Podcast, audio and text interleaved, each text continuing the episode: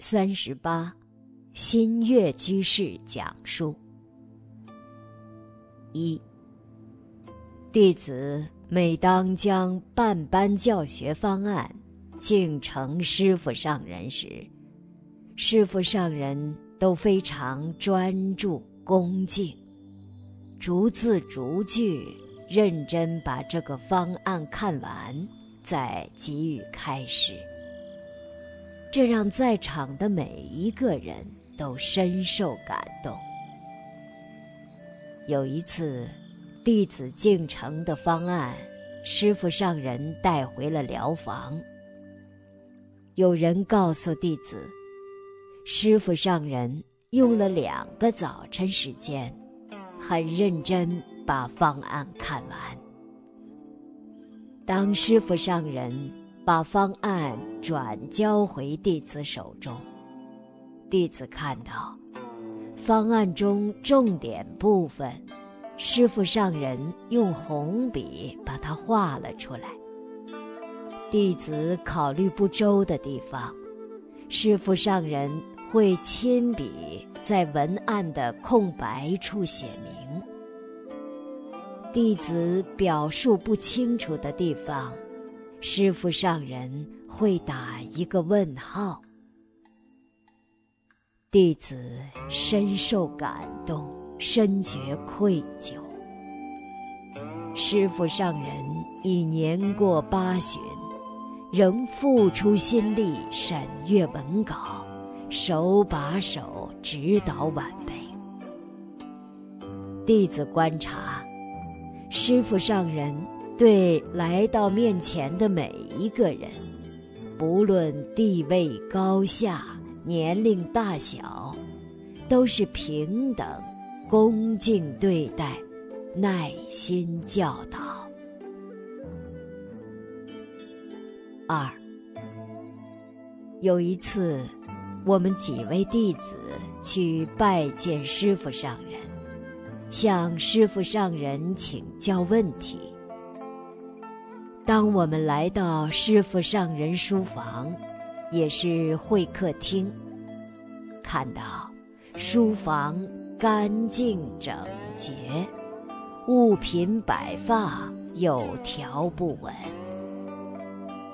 师傅上人给我们开示指导，当讲到一本杂志时，师傅上人在那么多抽屉当中。开了第二个抽屉，把杂志拿了出来。弟子看到师傅上人物品放置井然有序。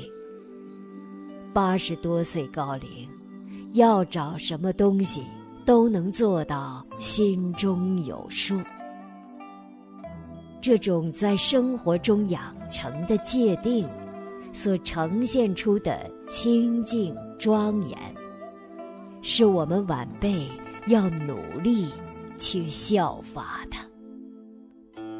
三，有一次，弟子们到香港去拜见师傅上人，到达时已经超过晚上六点，看到师傅上人还没用晚餐。师傅上人说：“知道你们来，就等你们一起用晚餐。”我们感动不已。师傅上人无论是上午、下午，都要会见许多来访客人，而面对任何来到身边的客人，师傅上人。都是那么耐心、细致、苦口婆心开示，启发大众觉悟人生。从未看到师傅上人有任何不耐烦。这种诲人不倦的精神，真是我们学习的榜样。四，在香港。有一位客人来看望师傅上人，原打算小住两日，后来因为有事，就在当天晚餐前要离开。当工作人员向师傅上人禀报之后，师傅说：“给他打一个盒饭，让他在路上吃。”弟子在身边看到，师傅上人对如此小事都为客人细心考虑，让弟子深受感动，也深受教育。五，有一次，弟子们都围在师傅上人身边。听师傅上人开始。这个时候，有一位客人对某些事情表达自己的意见和不满，当时情绪有些激动。师傅上人看到这样的情况，就说：“是的，是的，安抚他的情绪。”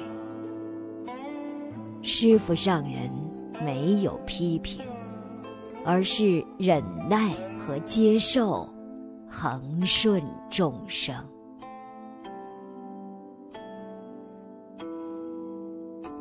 老和尚的身教编辑小组。